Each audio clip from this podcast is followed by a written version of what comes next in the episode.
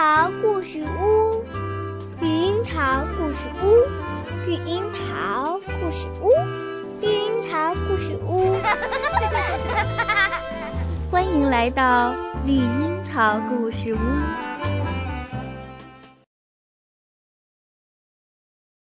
小宝贝，大家好！绿樱桃又要讲故事了。今天要讲的故事叫。新老师的开学日。多乐瑞是一只长着棕色眼睛的兔子小姐，她现在有点儿焦虑不安，因为明天是新学期开学日，也是她当老师的第一天。一大清早，她就骑上自行车，赶往小树林中的布瓦西杜村。他敲了敲村政府的门，大声说：“早上好，我叫多洛瑞，我是新来的女老师。”村长很惊讶地告诉他：“这里是布瓦热里村，这里没有学校。”多洛瑞吓坏了。好在村长是个热心人，他愿意给多洛瑞带路。两个人来到了布瓦西杜村的学校。小喜鹊雅雅跑过来问候新老师，并要带他四处参观。教室里有很多彩色积木、铅笔，角落里还有一堆洋娃娃。雅雅说：“我最喜欢这个小毯子，大家可以一起坐在毯子上听故事。”多乐瑞高兴地说：“谢谢你，雅雅，我们明天开学日再见哦。”多洛瑞打开崭新的笔记本，用他优美的字体把全班学生的名字写了一遍。然后他开始布置教学用具：美术课需要用的瓶瓶罐罐呀，数学课需要用的各种水果呀，还有体育课需要用的皮球。哦，都准备好了。准备工作结束以后，多乐瑞回家了。他的好朋友杰拉敲了敲门：“晚上好啊，多洛瑞，给我展示一下你的教师制服吧。”多洛瑞大声叫道：“天哪，我还没有选明天要穿的衣服呢！”杰拉向他推荐红色连衣裙。多洛瑞点点头：“嗯，开学第一天是应该漂亮点儿。”多洛瑞躺在自己的小床上。翻来覆去，折腾到很晚，才终于进入了梦乡。第二天早上，因为睡得太熟了，多洛瑞根本没有听见闹钟的声音。等他睁开眼睛的时候，已经快八点了。多洛瑞翻身起床，从楼梯上跑下来，迅速跳上自己的自行车。邮差笑呵呵地走过来说：“嘿，多洛瑞。”你穿着睡衣骑自行车去干什么呀？天哪！多洛瑞又跑上楼梯，回到卧室，迅速地换上衣服，又跑了下来。他使出全力蹬着自行车赶向学校，终于准时到达了。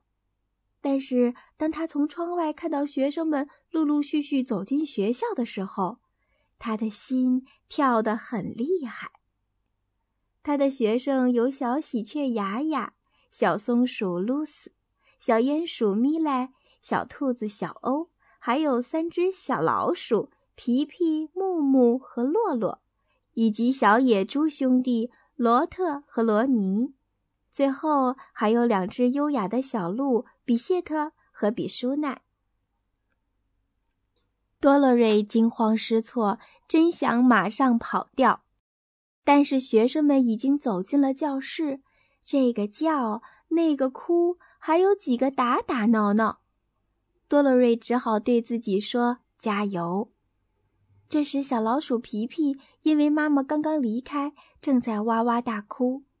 多洛瑞伸出手，把它抱进怀里。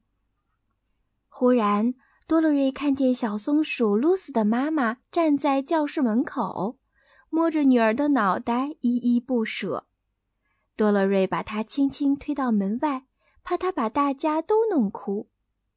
而小喜鹊雅雅怀里抱的居然是他的小弟弟，一只很小的喜鹊宝宝，嘴巴张得大大的，叫个不停。多洛瑞让他赶紧把弟弟送回家去，因为这位小弟弟实在是太小了。最后，家长们终于离开了，学生们也安静下来了。多洛瑞让大家都坐在毯子上一起唱歌，作为新学期第一天的开始。于是学生们大声地唱起歌来。当唱到“小狐狸掉胡子”的时候，大家哈哈大笑起来。然后多洛瑞让大家用红色和黄色的颜料来画画。小老鼠皮皮和小松鼠露丝非常认真。分别用自己的小爪子尖儿和尾巴尖儿作画。